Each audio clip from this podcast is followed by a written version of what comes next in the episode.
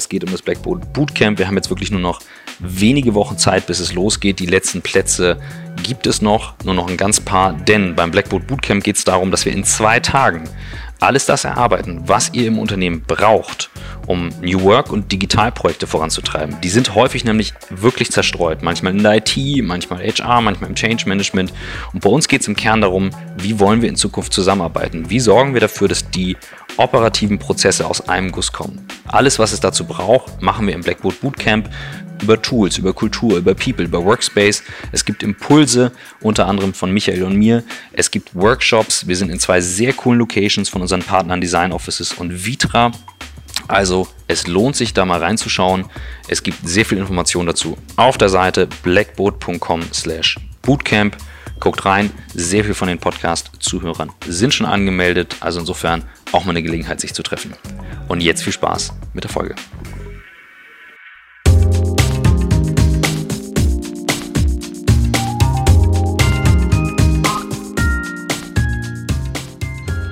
Herzlich willkommen zum On the Way to New Work Podcast. Heute, wenn ihr das hört, ist der 1. Mai 2019. Wir machen das seit zwei Jahren, also Jubiläum, Tag der Arbeit. Wir reden über Arbeit. Ich bin heute zu Gast in Palma bei Konstantin Jacobi und Reinhard Springer, meinen beiden ehemaligen Chefs. Hallo ihr beiden. Hallo Michael. Hallo Michi. Ich glaube, wir sollten anfangen, dich zu beglückwünschen, weil wenn du ja äh, das zweijährige Jubiläum hast für deinen Podcast, Happy dann finde ich, genau, Happy Birthday ist dann unbedingt angesagt. Und da haben wir auch gleich äh, über philosophischen Einstieg. Es tauchen ja bei deinen Podcasts immer diese Fragen auf, was ist wichtig im Business, im Leben und überhaupt. Und das Allerwichtigste ist ehrlich gesagt die Gesagt-Getan-Rate. Und deshalb der Glückwunsch, weil du hast nicht nur vom Podcast geredet, sondern du machst einen. Und das ist, äh, das ist äh, beglückwünschungswert. Ja, ja, vielen Dank, vielen Dank. Also das habe ich ja bei euch gelernt, gesagt, Getanrate, da kommen wir später noch drauf. Vielleicht fangen wir mal an mit eurer Geschichte. Wo kommt ihr eigentlich her? Wie habt ihr euch getroffen? Vielleicht fängst du mal an, Reini. Du bist ein paar Tage älter als Konstantin, du lebst schon länger, also fängst du an. ja. Halbes Jahrzehnt älter, oh Gott. Nein, also wir haben uns, Konstantin und ich haben uns getroffen bei der berühmten GGK. Gredinger Gerstner Kutter, die äh, Top-Agentur, Top-Kreativagentur in Düsseldorf in den 70er Jahren. Und als ähm, ich ja dann zurück nach Hamburg wollte, weil ich ja sozusagen Hamburger bin ähm, und äh, dann Tag und Nacht am Anfang ähm, so vor mich hingearbeitet habe, stellte ich dringend fest, äh, es braucht dringend einen kreativen Kopf, es braucht dringend gute Texte. Bis heute lacht man sich tot, wenn man mein Zeug im Archiv wiederfindet. Und dann. Äh, du, hast ich, am Anfang, du hast am Anfang selber getextet. Ja, ich habe am Anfang natürlich selber getextet. Reini hatte zwei Lösungen, wenn er ja. eine Textaufgabe hatte. Reini ist ja gelernter Berater. Ja. Notfalls musste er dann texten. Und er hatte zwei Lösungen. Das eine war ein Jingle, dass man etwas singt, ja. oder ein Reim. Ja. Und beides hat sehr häufig funktioniert. Also ich bin ja später zu der Agentur dazugestoßen und guckte mir die Arbeit an, die bis dahin gemacht hat. Und ich kann sagen, bei jeder zweiten Arbeit bestand der Text in einem Reim oder einem Gesängchen. Und da dachte ich, why not? Vielleicht. Ich habe es ein bisschen anders weitergemacht. Wir, wir gucken nochmal irgendwann ins Archiv. Aber erzähl mal erstmal, wie bist du überhaupt dann nach, von Hamburg nach Düsseldorf gekommen? Wo kommst du her aus Hamburg? Also unsere Hörerinnen und Hörer interessieren sich wirklich immer so für die ganze Geschichte. Ist das so unglaublich? Ja, ja. Das ist ja eine besondere Art von Hörern. Also äh, ich habe ganz schlicht Werbekaufmann gelernt, weil äh, zu meiner Zeit 1966, wenn ich dieses Datum betonen darf, 1966, nach der Schule hatte ich tatsächlich eine, eine Berufsberatung und man sagte, A, bist du Zwilling vom Sternzeichen, B, macht für dich irgendwie Sinn, ähm, ich, ich nehme das mal mit den heutigen Worten, diese 3M, Marken, Märkte, Menschen. Also gehen die mhm. Werbung. Mhm. Ach, das haben so. die wirklich. Ja, das haben die tatsächlich. Ja, ich wollte eigentlich wow. Kameramann werden, weil das Kameramann beim Fernsehen, das fand ich damals ganz toll. Fernsehen, bis ich dann später mal gelernt habe, dass der Kameramann überhaupt gar nichts kann, weil er der Regie folgen muss. So, aber man hat mich dann beraten, hat gesagt, geh in die Werbung, das ist flexibel, das ist vielfältig, das ist, äh, passt zu dir. Und ich habe dann mir eine Lehrstelle gesucht und habe 1966 als Lehrling in einer Hamburger Werbeagentur angefangen. Mein erster Kunde war Lego. Wow, und die Agentur hieß wie? Die Agentur hieß Die Gilde. Die Gilde, die gibt es glaube ich immer noch, oder? Den Äh, Namen? ich glaub, da bin ich nicht mehr sicher, ob okay. sie noch gibt. Aber sie hatte damals gu- gute Reputation. Sie arbeitete für Schwarzkopf, für Sprengel, für Balsen. Also sie hatte eine ganze äh, Liste an mittelständischen Etats. Wow. Und wie ist es bei dir gewesen? Du bist ja ganz woanders geboren. Ja, ich bin in Istanbul geboren und aufgewachsen und dann sind wir nach Deutschland gekommen, als ich acht Jahre alt war. Und dann war ich äh, im, auf der Schule, Jesuiteninternat, den üblichen Quatsch. Und dann bin ich nach Berlin gegangen und habe dort studiert, an der Kunsthochschule und Kommunikation studiert und Germanistik studiert und bin dann in die Werbung gegangen. Eigentlich wie- wollte ich Hochschulprofessor werden. Du wolltest Hochschulprofessor? Ja, weil ich bin sehr freizeitorientiert. Und da wusste ich, das ist ein einigermaßen gut bezahlter Das Job. ist wie hast- Lehrer nur besser bezahlt. es ist wie Lehrer nur besser bezahlt. Und noch mehr frei. Ja, und in Berlin war damals, in den 70er Jahren war Berlin ja die Hauptstadt der Bewegung und da ging die Post ab und da dachte ich, in Berlin, Professor, lässiger geht's ja nicht mehr. Ja, und dann hatten man mich aus formalen Gründen nicht zur Promotion zugelassen. Sonst wäre ich ja, hätte die Firma ja Springer und Dr. Jacobi geheißen. Was sehr peinlich gewesen wäre, äh, weil das irgendwie fremd klingt. Ja. Und äh, naja, ich wurde dann nicht zur Promotion zugelassen und aus quasi Rache, weil ich mich so geärgert habe darüber, bin ich in die Werbung gegangen. Und wenn man in den 70er Jahren, ich hatte schon relativ weit, ich hatte ein Diplom und war schon mit, man darf sagen, 22 wissenschaftlicher Assistent. Und wenn man da so eine Hochschulkarriere hat und dann in die Werbung ging, das war quasi wie als wenn der Papst als Türsteher im Bordell arbeitet. Und dann haben die gesagt, das können Sie nicht machen, Sie können nicht in die Werbung gehen. Sag ich, doch, doch, ich werde jetzt Texter. Germanistik, Texter. Tja, und so kam das. Und dann gefiel mir das in der Werbung und ich fand es viel besser als äh, Hochschule, weil einfach mehr abging und nicht so viel gelabert wurde. Gesagt, getan, Rate war da gut. Du musstest die Sachen fertig kriegen und dann wurde abgeliefert, kam das nächste. Das kommt meiner Mentalität entgegen. Ja, und so bin ich dann in der Werbung geblieben. Super. Und ihr habt euch bei der GGK in Düsseldorf das erste Mal Ja. Kennengelernt. Er war Geschäftsführer, ich war so kreativer. Und ihr habt auch schon zusammengearbeitet? Nein. Nee, haben wir nicht, weil unterschiedliche Stockwerke, unterschiedliche Units. Und äh, Konstantin war, kann er viel besser sagen, für Volkswagen zuständig. Und ich hatte schon damals den Job irgendwie zu akquirieren und zu gucken, dass dann auch die Rechnungen bezahlt werden. Genau. Und dann bist du nach Hamburg gegangen, hast angefangen. Die Agentur hieß erst anders. Ne? Ja, Eiler und Riemel Hamburg. hieß erst Eiler und Riemel Hamburg, weil ähm, das war eine völlig unprofessionelle Gründung. Das würde man heute so nie wieder machen. Und unsere äh, Schüler der Jungformat haben es dann auch so nicht wiederholt. Also ich ging einfach nach Hamburg und habe dann gesagt, ähm, ich brauche ein bisschen eine Brand, die schon bekannt ist. Und äh, da ich Eiler und Riemel kannte, habe ich gesagt, nehmen wir Eiler und Riemel als weiteren Partner auf. Und äh, das war dann die Marke. Bis dann mal ein Kunde, das war damals die Firma Nixdorf, ähm, der Marketingmensch dann zu mir sagte, ja, also warum heißt die eigentlich Eiler und Friemel? Die brachten immer den Namen durcheinander. Und äh, was soll das eigentlich? Ich arbeite mit dir, du heißt Springer und das ist irgendwie unsinnig. So, dann kam der nächste Punkt, dass ich ja sagte, wir brauchen jetzt dringend mal kreative Kompetenz und tolle Texte, ähm, germanistisch geschult. So, also und Vor dann- allen Dingen Germanistik geschult. Das, das lag ihm sehr am. Herzen, dass eine gewisse universitäre Bildung in die Werbung kam. So. Und ich segelte immer in Hamburg. Also ich hatte mein Regattaboot da und fuhr zwar jedes zweite Wochenende mit meinem Golf GTI, weil ich machte ja Volkswagen-Werbung, von Düsseldorf nach Hamburg, Freitagabend, Regatta segeln, Samstag, Sonntag und Sonntagabend oder Montagmorgen bzzzt, wieder zurück in die Agentur. Und da sagte Rainer mal, Mensch, aber du bist sowieso so oft in Hamburg, wollen wir uns nicht mal treffen? Und ich sage, ja, klar, treffen wir uns mal. Und äh, ja, dann haben wir uns getroffen und gesagt, sag mal, äh, wir haben hier einen Texter, der heißt Jean-Remy von Matt, aber aus Liebesgründen. Begabter junger Mann. Ein begabter junger Mann, der später eine großartige Agentur machte und ein guter Freund heute äh, immer noch von uns ist. Und der ging aus Liebesgründen, weil er mit Eva äh, Matt so verliebt war, wieder zurück nach München, weil das hielt er da in Hamburg nicht aus. Und da sagt er, wir brauchen jetzt einen Texter und den habe ich dann sozusagen gespielt und dann habe ich die Anteile von Eiler und Rimmel übernommen und dann kam die Agentur. Genau. Und das ist jetzt 30, also insgesamt hast du vor Stimmt. 30 Jahren angefangen. ne? Exakt 30 Jahre. Ja, 79. Oktober 79. Und ich bin Ende 82 äh, 1. Januar oder 2. Januar 83 habe ich da angefangen. Genau. Wir machen jetzt einen kleinen Einschub für alle Ex-Springer und Jacobi, Mitarbeiterinnen und Mitarbeiter. Wäre doch cool, wenn wir dieses Jahr nochmal eine Party machen. Ähm, Anna, Baut, vielleicht kannst du schon mal loslegen, aber das ist nur eine kleine Ich würde das auch sponsern. Du würdest es sponsern? Anna, ich würde es sponsern, weil die letzte Okay. Party, S&J-Party, war superb. Kommen wir nochmal drauf.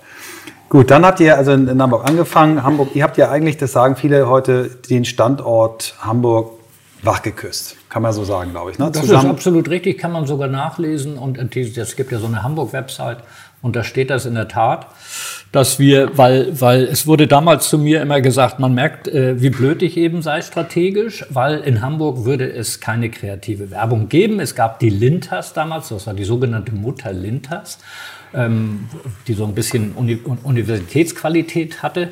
So ein Dickschiff war ja eine Tochter der Unilever. Und ansonsten war in Hamburg nichts los, zero. Weil, ähm, ja, komisch eigentlich. Also, und wir haben dann in der Tat Hamburg äh, zum kreativen Standort Nummer eins gemacht. Genau, ihr hattet noch einen Mit Mitanbieter, äh, Jürgen Scholz. Ne? Der war, Der Scholz kam später. also wir später. waren, Ihr habt den, qua- ja. ja, also, aber wir mal, der Aufstieg von Hamburg war schon, muss man sagen, Scholz und Friends und wir. Also Scholz und Friends. Ja, aber also Scholz wir, und Friends kam ein bisschen, kam ein bisschen später. kam ein bisschen später und, und, und Scholz und Friends war mehr so, äh, mehr Middle of the Road. Also die Mhm, machten genau. schöne Werbung. Ich rauche gern, weiß man noch. Und KitKat. Und, also so sympathische Die West, Werbung. die West. Die West und so.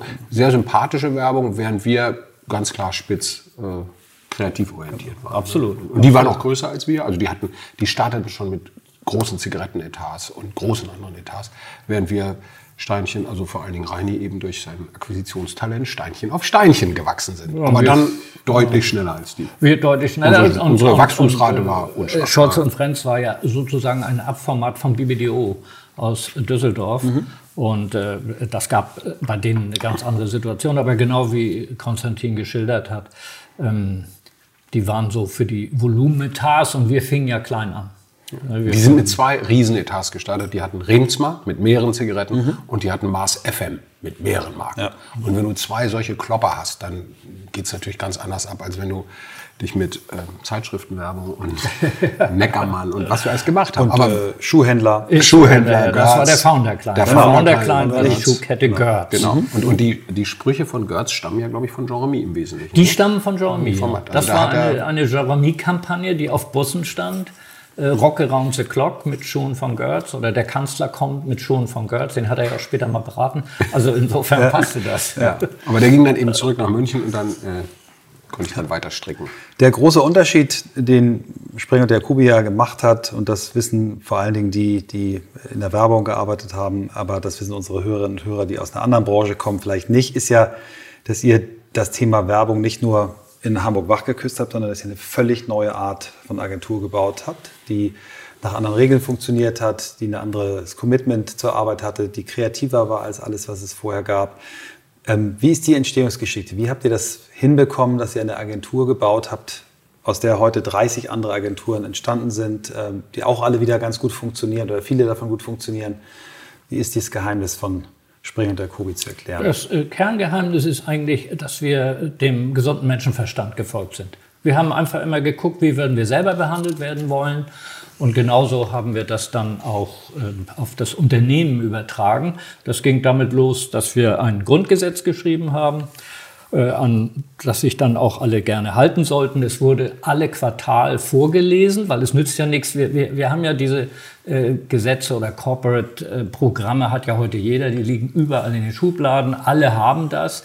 Äh, Governance und wie das da alles heißt. Aber keine Sau macht es richtig oder nutzt es richtig. Und bei uns war das so, dass alle Quartal ähm, dieses Grundgesetz vorgelesen wurde, damit jeder verstehen konnte, auch vor allen Dingen diejenigen, die neu waren. Aha, um was geht es hier? Habe ich das verstanden? Habe ich eine Rückfrage? Warum ist das so? Wird das wirklich so gelebt?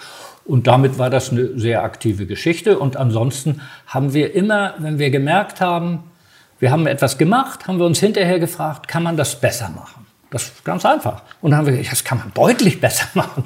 Und daraus entstanden Checklisten, daraus entstanden Programme und damit gab es eine gewisse Systematik, die aber dazu da war, den Freiraum für die Kreation hochzuhalten. Das war der Trick, dass du nämlich die Rahmenbedingungen so gestaltest, dass sie sozusagen automatisch ablaufen und du viel Luft hast für Kreation. Mhm. Also das war im Wesentlichen Reinis Talent, dass er sich solche Gedanken gemacht hat, weil er las ja viel mehr Bücher als ich. Ich habe zwar Literaturwissenschaften studiert, aber er las die richtigen Bücher.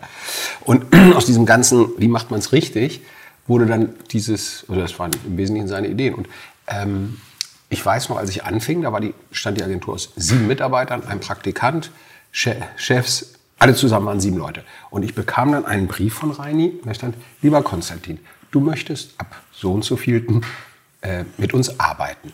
Wir freuen uns, dass du kommst. Dein Gehalt wird so und so sein, da wird das sein, weil ich war ja mit Geschäftsführer, ich war zwar mhm. auch Gesellschafter oder mhm. wurde dann Gesellschafter, mhm. aber ich hatte ja einen Arbeitsvertrag. Ja. Und da sage ich, das ist aber nett, das ist ja ein relativ knapper Brief und er war sehr sympathisch vor der fotografiert. Und sage ich, du, was mache ich mit dem Brief? Ja, das ist dein Arbeitsvertrag. Sag ich, okay, ich hefte ihn ab, Lohnsteuerkarte, Arbeitsvertrag.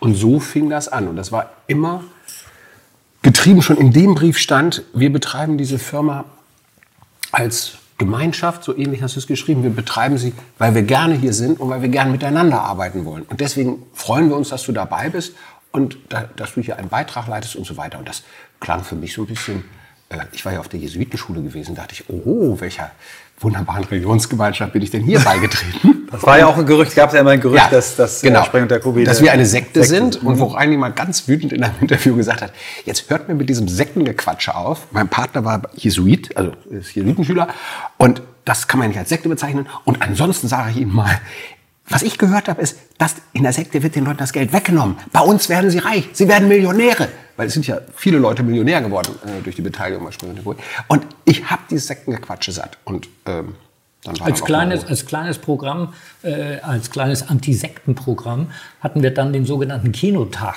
äh, mhm. ins Leben gerufen, bei dem alle Mitarbeiter ihre Angehörigen mitbringen konnten. Mhm. Ja. Sodass wir dann in unserem berühmten Premierenkino Streits am Jungfernstieg in Hamburg ähm, dann des Öfteren eben einen Kinotag hatten, wo unsere Werbung vorgeführt wurde, als auch ein Premierenfilm.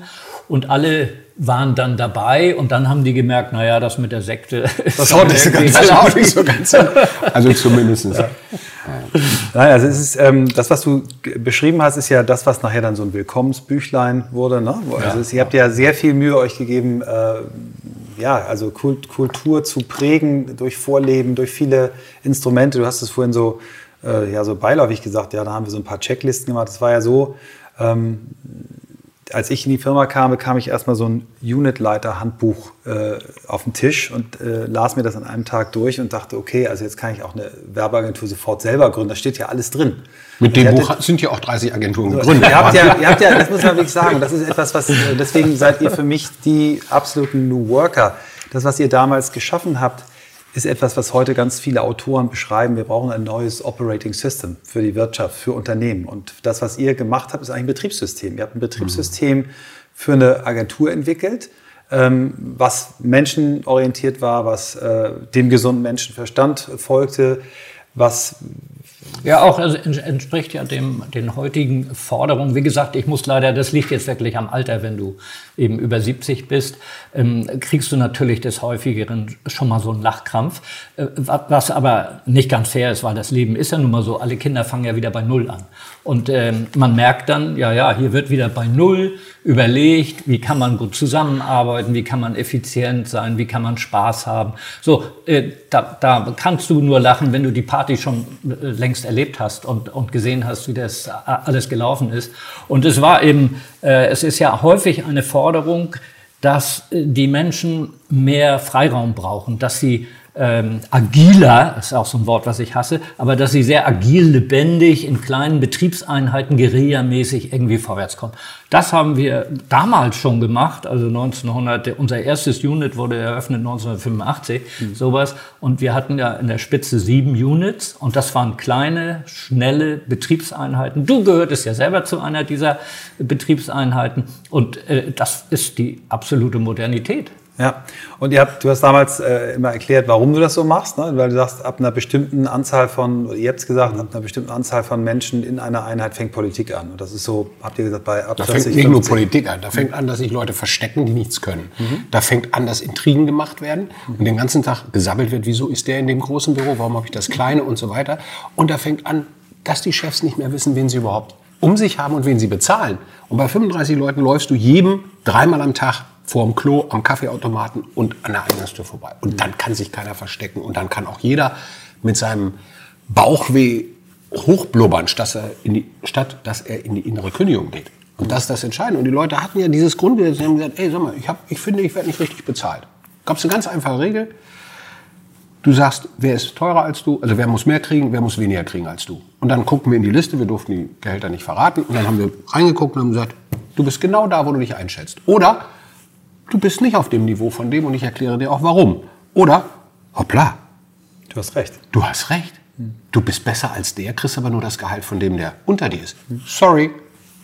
Sofort Margret von der Buchhaltung angerufen, ab nächsten ersten kriegt das gleiche Gehalt. Also das ging so schnell, dass man sich wirklich, wie Reini sagt, mit nichts beschäftigen musste. Man konnte sich auf die Arbeit konzentrieren. Wir haben auch keine, ähm, wir haben nur Meetings gemacht im Flur, also und, und, und Management bei Walking Around. Wir gingen durch die Units, die waren ja in der Hamburger Innenstadt ein bisschen verteilt. Innenstadt war wichtig, dass du dicht am Konsumenten bist, einfach rausgehen konntest auf die Straße und mit den Verbrauchern mal quatschen. So, und wir gingen dann zusammen, da gibt es eine legendäre Geschichte, die war auch lustig, hatten wir auch persönlich viel Spaß dran. Also Spaß war schon ein wichtiger Faktor, alles ein bisschen entertainiger Das war als so der. Faktor. War der Faktor. Weil die Kohle okay. kommt hinterm Spaß So, automatisch so. hergeschwommen. Nicht, dann sind wir also in Mönchskutten sind wir durch alle Büros gelaufen, weil wir wollten, äh, was ja, kannst ja durch leichtes Nachdenken merken, Menschen auszulutschen bringt gar nichts. Wir wollten, dass die Leute pünktlich nach Hause gehen und sich regenerieren und dann frisch wiederkommen. Und dann sind wir um 19 Uhr durch 18 alle. Büros, oder 18, 18 Uhr sind wir durch alle Büros gegangen, haben geguckt, wer ist hier noch, und ähm, wie geht's und wie läuft's und dann ist ja die Kunst, dass du als Führungskraft auf der Stirn deiner Mitarbeiter, weil der Mitarbeiter sagt dir nicht, was er, das traut er sich nicht, äh, was er wirklich denkt und was er wirklich fühlt. Das musst du auf seiner Stirn lesen und dann haben wir eben so jemanden wie Ecki zum Beispiel, ein Grafiker, erkannt, Mensch, der ist völlig ausgebrannt, der muss jetzt unbedingt sich regenerieren und haben ihn in, äh, damals unser Kunde zum Robinson Club äh, zehn Tage glaube ich in den Robinson Club geschickt und äh, gesagt du musst jetzt erstmal frei machen war sehr lustig Großartig. Ja, diese, diese Mönchskutten, das war eine Geschichte, die ich jedem Unternehmen empfehlen kann. New Work heißt, du kannst nicht 52 Wochen im Jahr perfekt sein. Das schafft niemand. Aber du kannst es schaffen, zweimal eine Woche von den 52 perfekt zu sein, indem du alles genauso machst, wie du es machen solltest. Nach dem Grundgesetz, nach den, und das hieß, um 9 Uhr kommen, um 18 Uhr gehen. Wer nach 18 Uhr bleiben wollte, musste es schriftlich einreichen. Nur in der Woche natürlich. So. Und dass man sich mal klar macht, hey, ich kann meine Arbeit tatsächlich von 9 bis 18 Uhr, die Leute machen größere Mittagspausen, kann ich da wirklich schaffen. Und, das dann, und dann wird dir das klar und dann hältst du dich, wie bei jeder Diät, noch so drei, vier Wochen oder sechs Wochen noch da dran und dann geht's wieder runter. Wie so ein Und TÜV, ne? Also wie so ein TÜV. du zwischendurch so einmal das machst. ja. Und deswegen hatten wir, wir nannten das Exerzitien, weil ich bin ja katholisch. Und wir nannten das Exerzitien, deswegen die Mönchskutten. Und dann standen wir morgens um neun mit einem Klingelbeutel vor der Tür. Und wer nicht um neun da war, musste leider fünf Mark damals reinschmeißen und Geschäftsführer 50 Mark in den Beutel. Und wer abends länger blieb, wir gingen durch die Räume, wir Musst mussten wieder wieder zahlen. Und von dem Geld haben wir dann eine kleine Party gefeiert und so. Wir wollen das natürlich nicht einstecken. Und so war das. Das ist sehr empfehlenswert. Kleines Tool heißt es ja heute. Zweimal im Jahr einfach mal so arbeiten, wie man eigentlich arbeiten sollte und will, wollte, damit man sich selber klar macht. Ja, das ist, Und äh, die, und die Führungskräfte, für die ist eigentlich immer wieder, es gibt nur drei Gründe, warum irgendeine Arbeit nicht geschafft wird. Der erste ist, derjenige kann seinen Job nicht. Dann musst du ihn nachschulen. Der zweite ist, ähm, seine Organisation ist miserabel. Da musst du ihm, hier ist, geht es auch darum, dass du nicht Schwächen versuchst auszugleichen, das schaffst du nie. Äh, also äh, Schwächen abzubauen, das schaffst du nie, du musst sie ausgleichen. Wenn wir so einen Chaoten hatten, dann haben wir dem einfach eine Assistentin beigestellt, die irgendwie super präzise war und die Kiste lief. Ähm, und das dritte ist, er hat tatsächlich zu viel Arbeit. Und Ja. das ist eine Verantwortung des Chefs. Das musst du sehen und musst dann dafür sorgen, dass der Mann jetzt nicht in seiner Arbeit erstickt und untergeht, sondern äh, dass er Manpower kriegt. Da lachen natürlich jetzt ehemalige Spree und Jacobi-Mitarbeiter und sagen, oh, wir haben die ganze Nacht immer gearbeitet. Okay, es gibt heißen Herbst hieß das manchmal, dass du eine Neugeschäftswelle hast und sagst, okay, wir können alle mal zwei, drei Monate, maximal drei Monate Overload arbeiten. Das kann sein, aber dann muss es vorbei sein. Und wenn es dann noch Overload gibt, muss jeder sich melden. Und dann muss, wie Reini sagt, die Struktur geändert werden. Es muss tatsächlich Arbeit abgebaut wir haben, wir haben ein, ein, ein genialer Trick war gewesen, äh, weil Konstantin ist der schnellste Texter der Welt, den ich je erlebt habe. Also wenn da irgendwie eine Anforderung war, hat er an die Schreibmaschine duck, duck, duck, duck, duck, also schön klassisch, rausgezogen, lies mal. So, dann hat er immer geguckt, merkt der Typ das, äh, was ich da eigentlich sagen wollte. Und äh, wenn das der Fall ist, war die Sache durch. Ansonsten tick, tick, tick, tick, neuer Text. Also der schnellste Texter der Welt. Und daraus haben wir dann ein Spezialunit gemacht, haben gesagt, er ist die Feuerwehr. und wenn immer, und dadurch konnten wir auch dem, äh, äh, dem, dem Overload etwas entgegensetzen. In dem Moment, wo ein Unit jetzt irgendwie Chaos hatte oder Land unter, weil die Hölle los war bei der Telekom, so, dann haben die die Feuerwehr angerufen. Hallo Konstantin, wir brauchen deine Hilfe. So, und dann hat die, ist die Feuerwehr ausgerückt und hat es gelöst.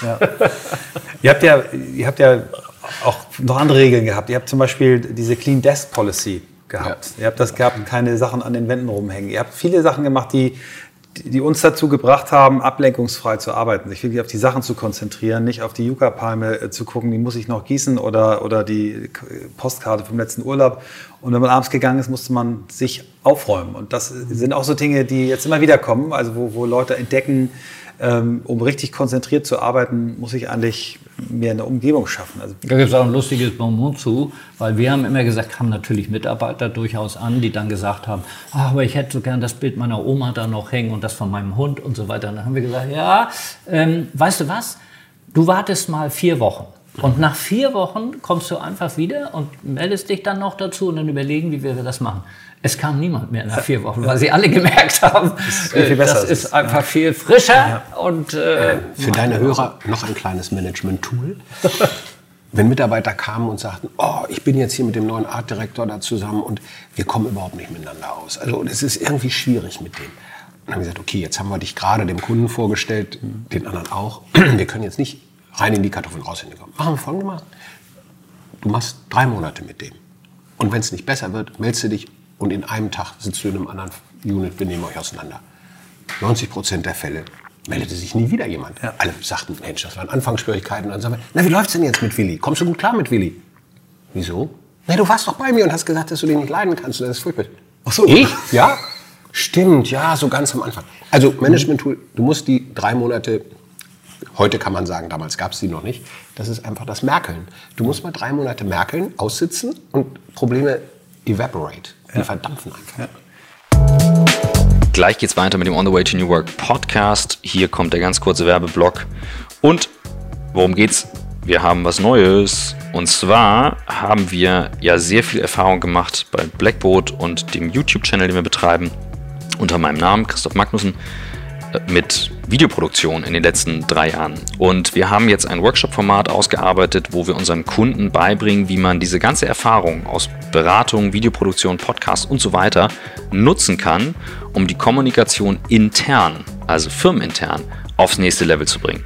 Also anstatt lustige E-Mails zu schreiben, was jetzt alles gerade passiert in der Transformation oder Flyer, und ich will niemandem zu nahe treten, aber das ist vielleicht nicht immer das richtige Medium, denn nicht jeder von uns ist Stephen King, um einen Roman in einer E-Mail zu schreiben, kann man eben Videos nutzen oder Podcasts nutzen, um das Ganze auf eine sehr attraktive Art und Weise intern zu kommunizieren.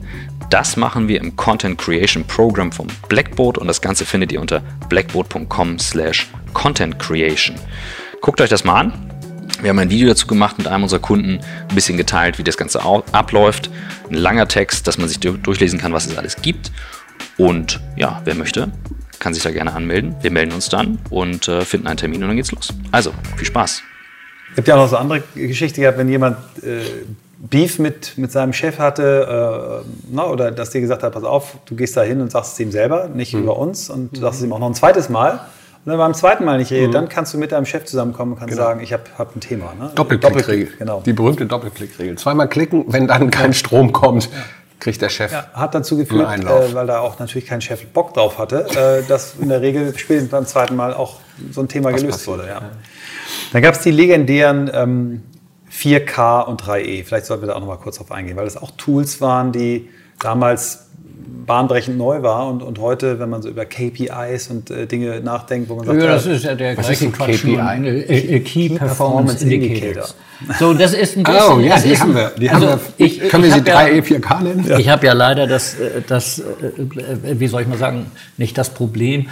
Ich finde einfach, dass die deutsche Sprache, auch wenn ich der nicht so gut mächtig bin wie Konstantin, aber ich finde, die deutsche Sprache ist eigentlich toll. Ja. Und es ist eigentlich schade, dass das alles immer so verenglischt wird. Mhm. Und ich muss auch, das muss man mal ganz deutlich sagen, das komplette Verständnis der englischen Worte ist nur denen gegeben, die tatsächlich dann auch mal in einem angelsächsischen Land länger gelebt haben. Und viele, viele ähm, ähm, äh, Menschen wissen immer gar nicht, was bedeuten diese Worte eigentlich. Und die deutschen Worte haben das viel besser beschrieben. Und wir haben eben diese einfache Geschichte gehabt, 3e, einfach, einfallsreich, exakt. Einfach ist sehr schwierig, muss geschult werden. Was bedeutet einfach? Einfallsreich ist noch schwieriger, weil wo ist die Einfallshöhe wirklich da? Wir haben aber dann, äh, Konstantin hatte Schulungen dafür, ähm, dass man erleben konnte, was heißt das eigentlich? Exakt ist sozusagen am leichtesten. Äh, strategisch vielleicht nicht ganz, aber ansonsten pünktlich um neun anzufangen, das kann schon jeder schnell kapieren, dass neun Uhr ist. Und das galt natürlich exakt zu sein, auch auf äh, Marktdaten, Marktentwicklung, äh, Marken vorwärts bringen. Das musst du ja mit einer exakten Strategie machen, sonst klappt das ja nicht. So, das war das. Und ähm, die 4K waren unsere Messfaktoren, die waren wirklich affeneinfach. Der erste Punkt ist das Produkt einer Firma. In einem Fall einer Werbeagentur ist das die kreative Qualität oder die kreative Arbeit.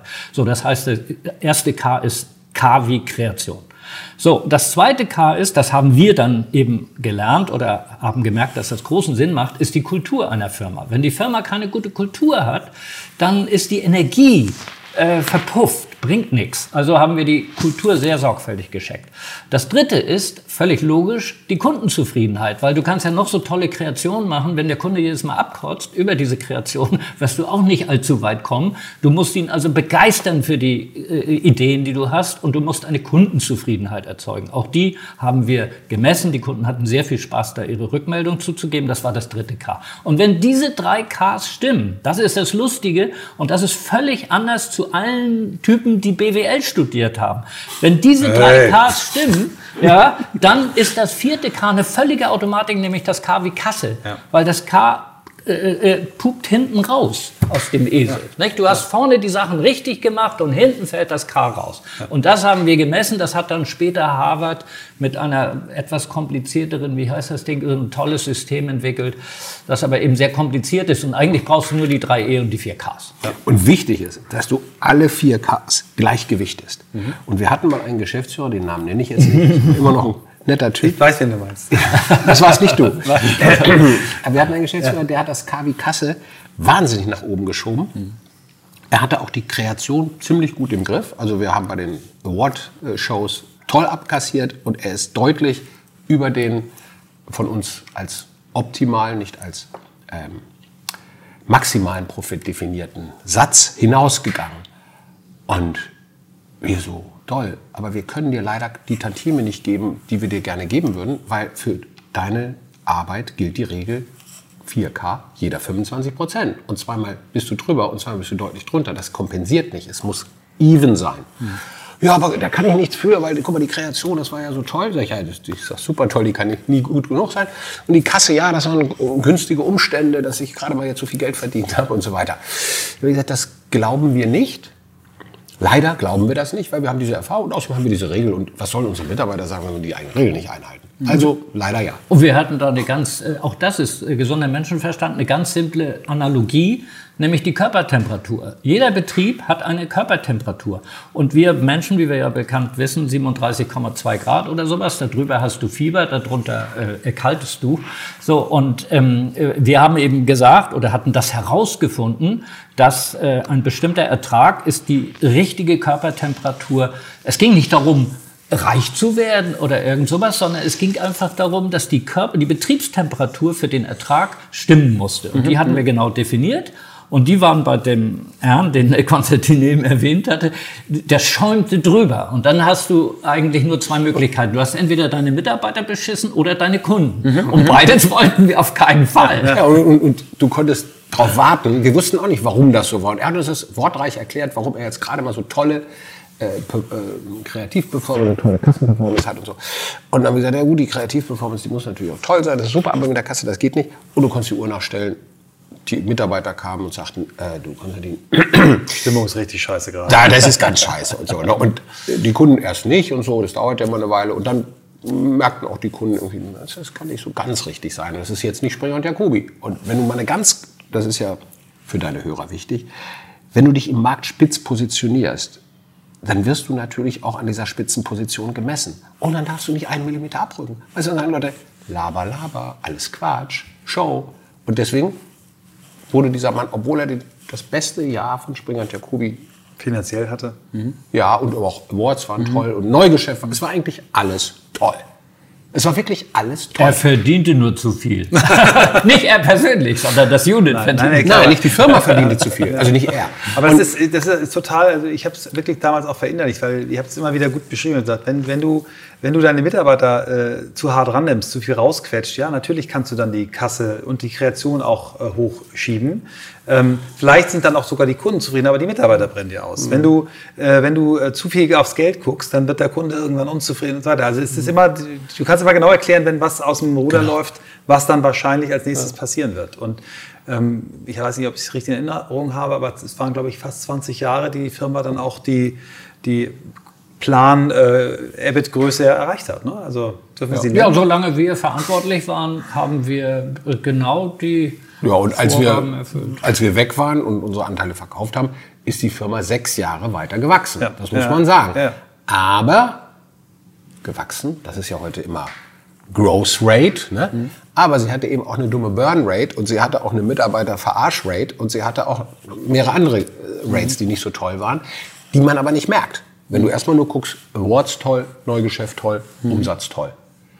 Aber wir rochen da, weil wir natürlich viele Leute kennen und so, rochen wir das, das mit der Zeit. Weißt du, die neuen Eigentümer, die Amerikaner sahen das wieder anders und die haben dann wieder mit denen geredet und haben sie gemercht und gemacht und getan. Und dann sieht man eben, wenn man ein Näschen hat, Ja. dass das, obwohl die Zahlen noch gut sind und die Awards gut sind, wir haben 2006, das war sechs Jahre nach unserem Ausstieg, beim Manager Magazin Ranking 100% Vorsprung vor Jung von Matt gehabt, weil es war immer unser closest competitor und wir hatten 100% mehr Punkte als die. Ja.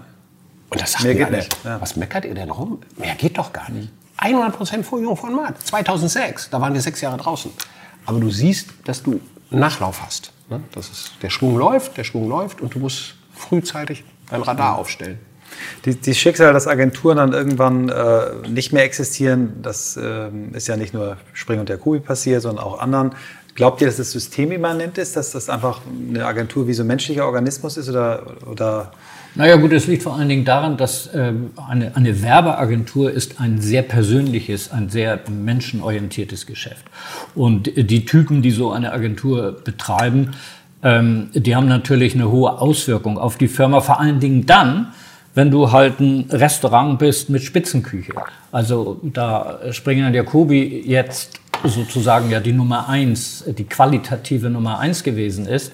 Äh, Das steht dann ja auch in jedem Lehrbuch, äh, die qualitative Nummer eins zu bleiben, ist äußerst schwierig, weil du bist, in der Werbung ist vieles nicht wirklich messbar, beziehungsweise wollen die Leute es gar nicht messbar haben, sondern es ist mehr psychologisch zu sehen. Das heißt, wenn du also die Nummer eins bist, dann bist du ein In-Restaurant und nach einer Weile kannst du eigentlich nur noch ein Out-Restaurant sein. Was sonst?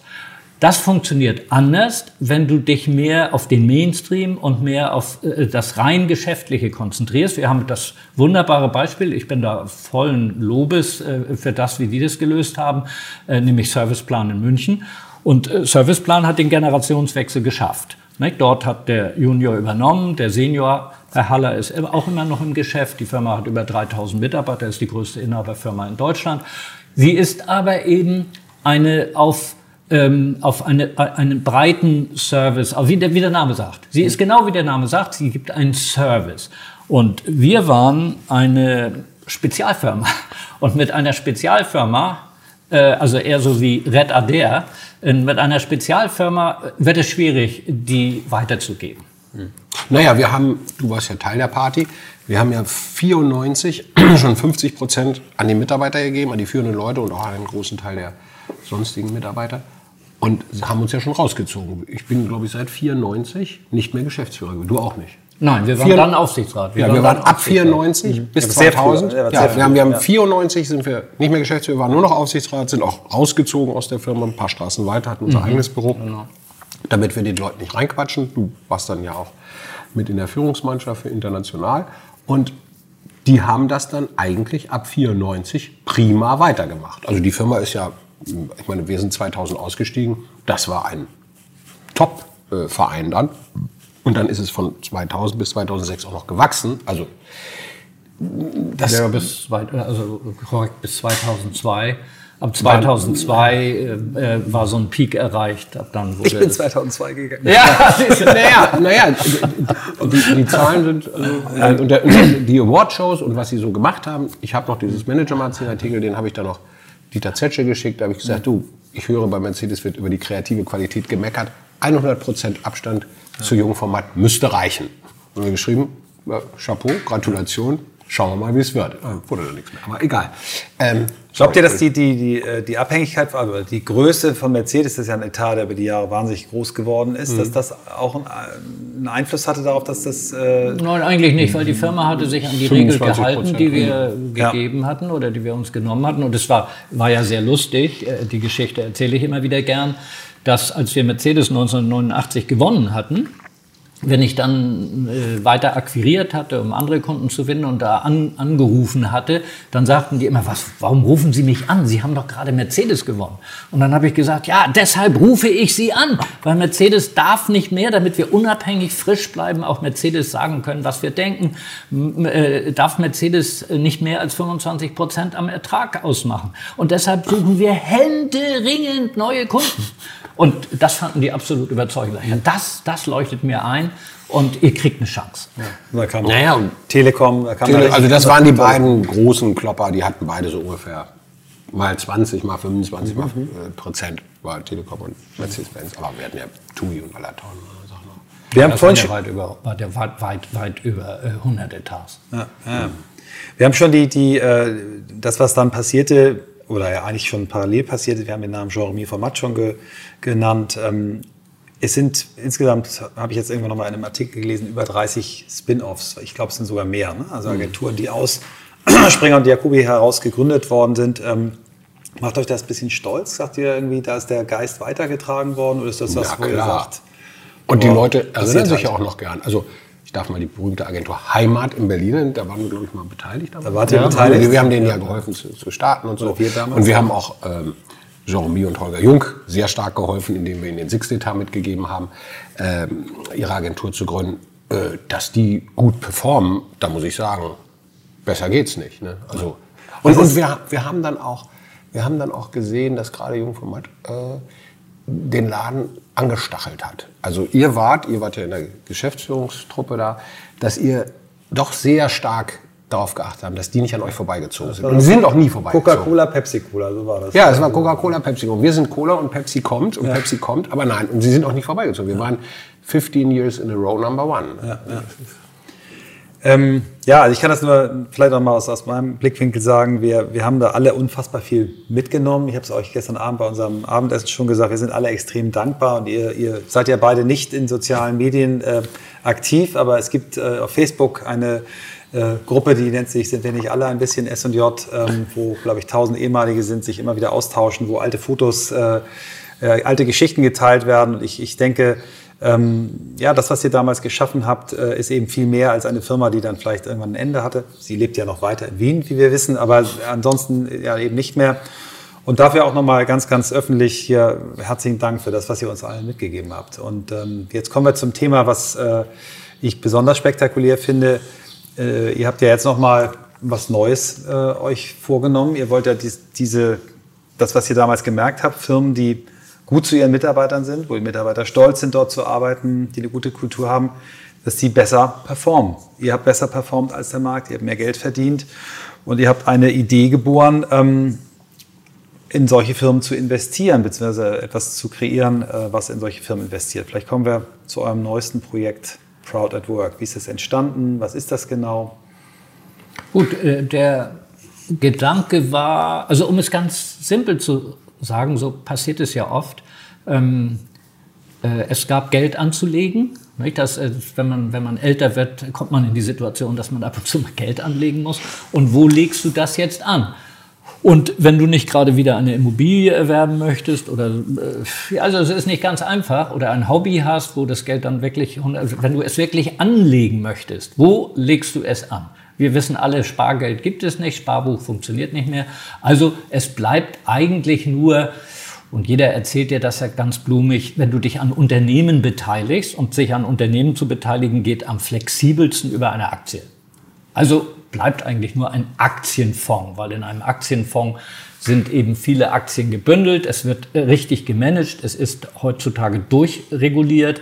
So, das heißt, dort kann ich sicher mein Geld äh, anlegen. Und äh, dann haben wir ein Brainstorming mal einberufen, natürlich mit S- und J-Leuten, ähm, die da Spaß hatten, sich zu melden. Und es kamen Finanzleute dazu, es kamen äh, Unternehmensberater dazu. Es gab also eine, eine farbige Gruppe äh, von so 27 Leuten, die ein Brainstorming gemacht haben im Jahr 2017 zum Thema, was könnten wir denn mal bitte für einen Fonds machen?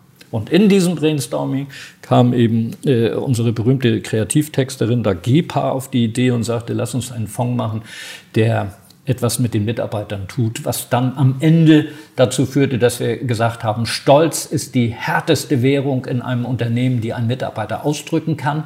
Ja, ich bin stolz auf das, was ich hier gemacht habe. Und so kamen wir dazu, einen Fonds zu äh, gründen, der dann Proud at Work heißt. Und im Prinzip war Gebers Gedanke ja, dass sie sagte, was hat uns damals eigentlich selber erfolgreich gemacht als Brüder Jacobi und nicht, dass wir genialer waren und so weiter. Wir sind einfach morgens gerne hingegangen und fanden es geil, da zu arbeiten. Mhm. Und dann hat man gesagt, wenn das bei einer, was waren wir, 600 Mann oder was Firma funktioniert, dann kann das auch bei einer 6000 Mann Firma funktionieren. Warum eigentlich nicht? Und wenn die eine ansprechende Kultur hat, dann müsste sie eigentlich auch besser performen. Und dann ja, ja, dann kam auch der Punkt auf, dass das heutzutage tatsächlich gemessen wird. Ja. Es gibt eben da dieses Institut, Analyseinstitut Great Place to Work, die also schon in den 90er Jahren angefangen haben, hier sehr sorgfältig, wirklich auch wissenschaftlich sehr fundiert, ähm, einfach zu checken, wie läuft das in den Unternehmen mit den wichtigsten äh, menschlichen Positionen äh, oder, oder menschlichen äh, Elementen, die, die man da als Mitarbeiter braucht.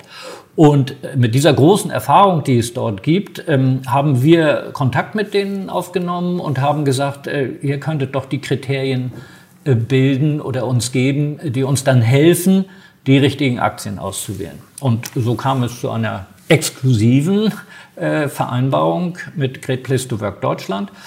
Und äh, damit weiß auch der Fondsmanager oder hat der Fondsmanager ähm, ein, ein Radarbild, äh, welche Unternehmen er im Auge haben will, von welchen Unternehmen er die Aktien am besten übernimmt. Vorher muss man vielleicht noch sagen, dass die dort sitzenden Banker oder Fondsleute, die dabei saßen, so sagten, naja, also das Kriterium Stolz auf die Arbeit hatten wir noch nicht als Fonds. Also wir wissen Agriculture oder Science oder Tech-Fonds oder ne, Emerging Market Fonds und was es da alles gibt. Das Kriterium hatten wir noch nicht. Ob das jetzt zündet, ne, da wollen wir mal gucken. Erstmal Skepsis, ne? Ja, gab Skepsis. Ja. Und dann haben die Leute von, von Hansa Invest und, und Aramea haben dann mal backgetrackt und festgestellt, wenn man jetzt die letzten 20 Jahre anguckt, dann haben Unternehmen, die bei Great Place to Work gut gelistet waren, da gehören Unternehmen wie, was weiß ich, Goldman Sachs, Salesforce, Salesforce, Goldman, ja, sehr modern. Ja, ja. Äh, ähm, Delta Airlines, Delta Airlines, Goldman Sachs, äh, Whole Foods, und, also tolle Firmen. Die sind einfach über die 20 Jahre immer über dem MSCI World Index, DAX, DAX S&P ja. und was ist, äh, ja, Standard Poor's und Dow Jones immer drüber gewesen. Und speziell in der Krise 2008, 2009 haben sich besser geschlagen. Haben wir gedacht, ja klar, wäre bei Springer und Jacobi genauso. Wenn wir in eine Krise kommen, werden wir wahrscheinlich schneller rausgekommen und die Leute sagen, okay, jetzt regnet es mal, es ist mal scheiße, aber wir sind doch eine geile Truppe, wir schaffen das. Und das war eben im Aktienmarkt abzubilden. Und dann haben die gesagt, Leute, das finden wir nicht schlecht. Und dann sagten die, wenn ihr jetzt doch nicht macht, wir würden den Fonds sowieso auch ohne euch machen. Aber fairerweise, ne, muss man sagen, sind das Hamburger und da gilt ein Wort.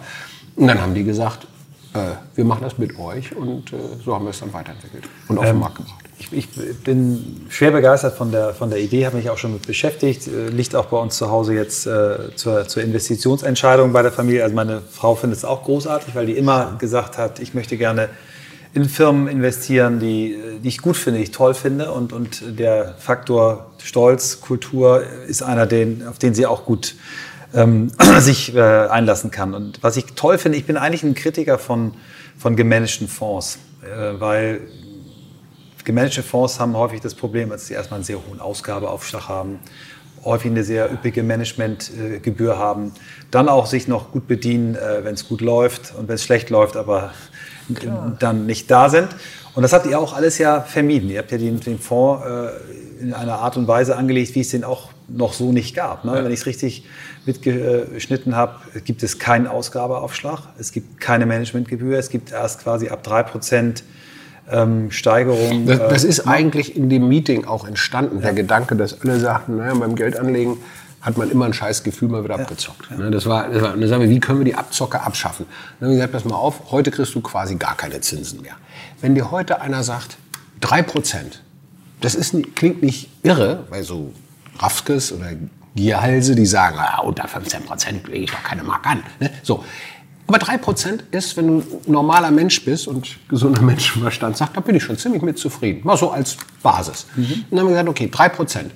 Und wenn nicht wenigstens 3 Prozent Wertzuwachs erzielt wird äh, für den Fonds, gibt es null. Für niemanden, gar nichts. Und auch diese 3 Prozent müssen erstmal überschritten werden. Und dann wird 50-50 gemacht. Beziehungsweise diese 3% müssen auch immer über dem höchsten Wert der letzten fünf Jahre liegen. Das heißt, wenn es abwärts geht, mhm.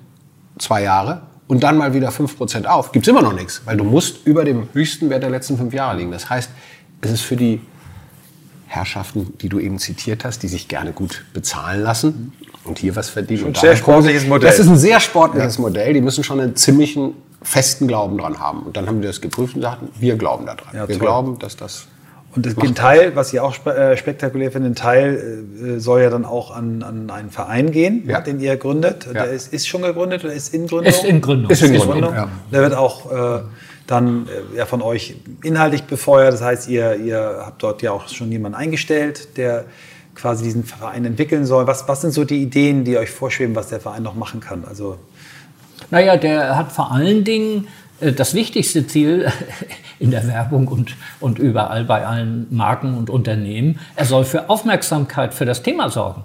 Weil äh, äh, es geht ja immer darum, Bewusstsein zu schaffen. Und wir müssen ein Bewusstsein verstärken, dass die Zukunft der Arbeit, jetzt kommen wir natürlich ein bisschen auch in eine etwas, ähm, wie wollen wir das nennen, in eine Zukunftssicht. Ähm, wir wollen oder wir fänden es gut, wenn die Menschen auch noch in Zukunft eine sinnvolle Arbeit haben. Und damit das gewährleistet ist, darfst du nicht nur ähm, oder musst du dafür sorgen, dass die, dass die, ähm, äh, dass es gute Ideen gibt, dass die Unternehmen ordentlich geführt werden und den Mitarbeiter wirklich ernst nehmen und noch mit, Sie können natürlich die komplette Technik einsetzen, natürlich können Sie äh, KI, äh, AI, also Artificial Intelligence einsetzen, aber es muss alles auch immer noch so bedacht werden, dass Menschen eine Rolle spielen und dass Menschen eine Aufgabe haben. Und damit das funktioniert, musst du ein Bewusstsein dafür schaffen, ähm, äh, dafür, ein, ein, Bewusstsein dafür schaffen. Und der Verein soll auftreten, hier äh, das klar zu machen. Der soll in Veranstaltungen äh, äh, die Bilder dazu aufzeigen.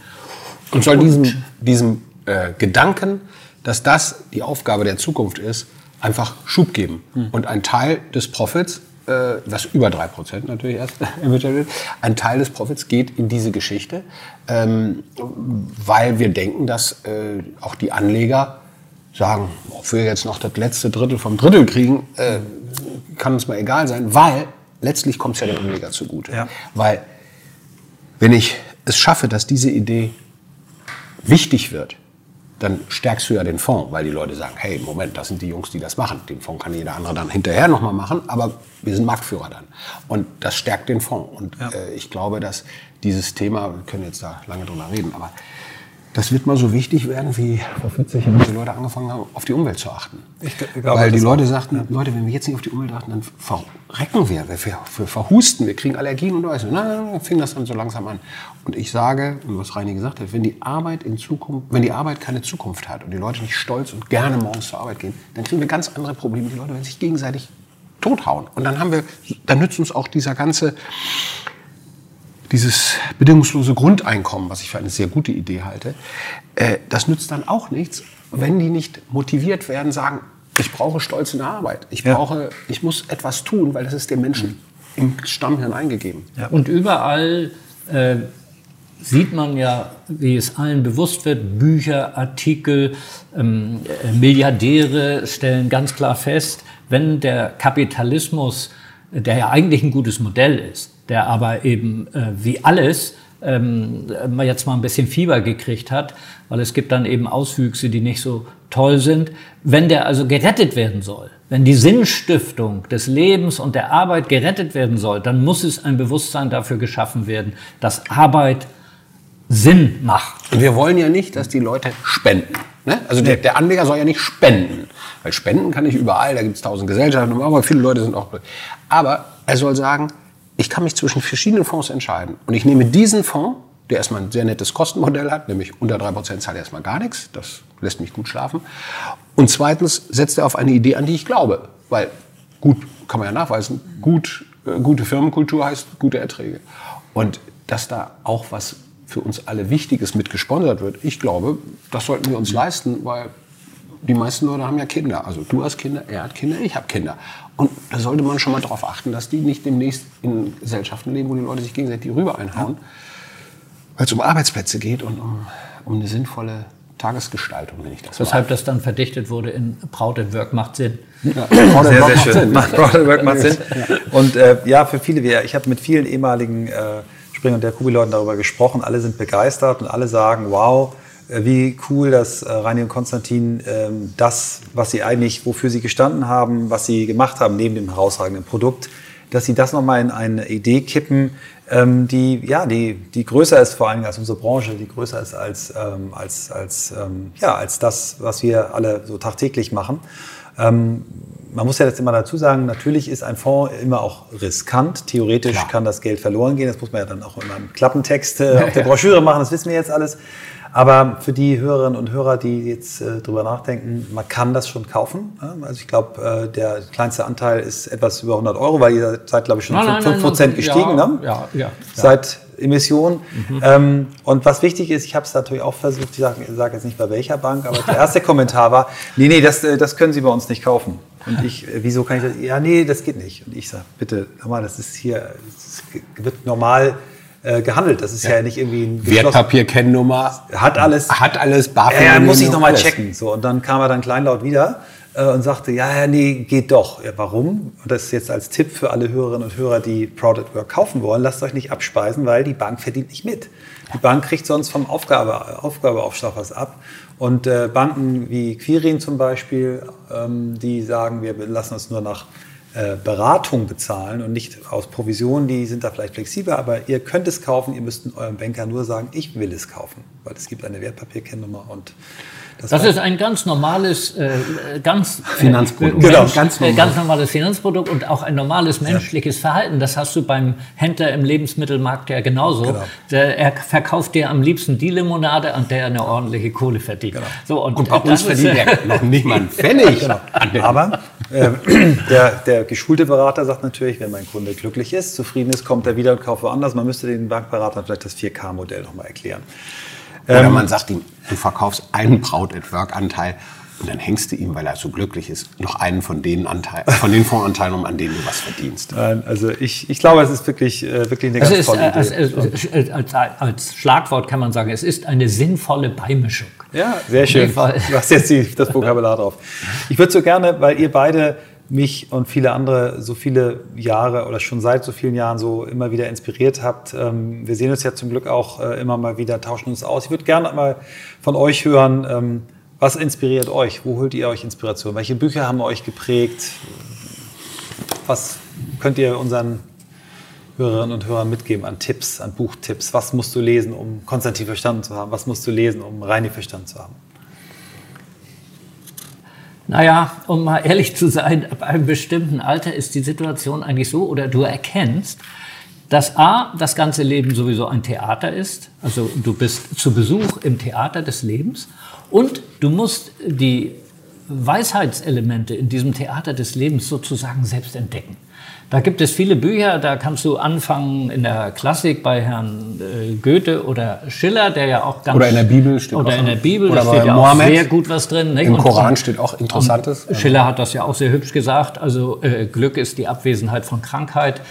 Das stimmt ja auch. Äh, wo sein Kollege Goethe ja dann wieder meinte, Gesundheit ist nicht alles, aber ohne Gesundheit ist alles nichts. Und das wissen wir ja alle schon an dem kleinsten Pickel. Hast du schon irgendwelche. So, also all diese Dinge musst du aber durchholen. Und dieses Durchholen ist dann, also der Hauptpunkt ist, du brauchst eine gewisse Bewusstheit. Da sind wir wieder. Es gibt eben viele Menschen, die wie Schafe hinter irgendjemandem hinterhertrotten oder äh, hinter den äh, Verleitungen und Entertainment der Welt hinterhertrotten. Aber ab und zu sich mal hinzusetzen, auf den Berg und so rauszugucken oder aufs Meer zu gucken und sich bewusst zu machen, was läuft hier eigentlich, was habe ich eigentlich gelernt, was finde ich lustig, das ist schon ganz hilfreich. Und das kommt aus dir selbst. Ja, das, also ich finde auch, ich, ich lese ja, nachdem ich nicht mehr Literatur studiere, habe ich eigentlich das Lesen von Büchern eingestellt. außer außer äh, Sachbücher, Biografien und so weiter. Oder wenn Reini mir ein Buch schreibt, so wie ähm, was du auch gelesen hast, The Seven Habits of Highly äh, äh, Effective People, ja. oder so. Oder äh, was meine Schwester mir geschenkt hat, das Lola-Prinzip. Das sind tolle Bücher. Ich lese sie auch gerne. Ähm, aber das Entscheidende kommt aus dir selber, weil für mich ist das Allerwichtigste, in Konkurrenz mit mir selber zu leben. Und das war, in, dass ich das tue, was ich gerne mache und mich nicht zu irgendwas zwingen lasse. Und, und äh, äh, dann gibt es bei mir so Ohnmachtsgefühle, dann finde ich das echt scheiße. Und das war, als wir die Firma gemacht haben, bei uns eins zu eins. Wir haben das gemacht, was wir für richtig halten. Und wenn versucht hat, ein Kunde uns zu erpressen oder Mitarbeiter sagen, ja, wenn ich nicht mehr Geld kriege, dann gehe ich, der braucht den Satz nicht zu Ende. Dann geh doch. Wir, haben, wir sind angstfrei gewesen. Du musst angstfrei sein. Und wie Reini sagt, auf den Berg gehen und sagen, boah, was habe ich für ein tolles Leben? Wie, wie toll geht's mir? Und ich tue alles, dass ich es erhalte. Weil du musst, für mich ist das wichtig, du musst das tun, was du so aus dir selber raussprudelst und nicht, was der andere sagt und du solltest vielleicht. Und jetzt habe ich aber einen Berater, der sagt, oh, da musst du sehr auf das achten. Und das andere, das Wichtigste überhaupt ist, das war das Firmenprinzip, das steht natürlich nirgendwo, aber scheiß auf deine Schwächen, stärke deine Stärken. Alles andere ist langweilig. Ich glaube, das ist ein wunderbares Schlusswort. Ich danke euch ganz herzlich. Wir haben genau eine Stunde gesprochen. Ähm, vielen, Boah, vielen Dank. Ich wünsche euch ganz viel Erfolg mit Proud at Work und hoffe, dass wir noch viele gemeinsame Stunden haben und ich nochmal wieder so ein leckeres Steak wie gestern von dir zubereitet bekomme. Danke. Danke dir.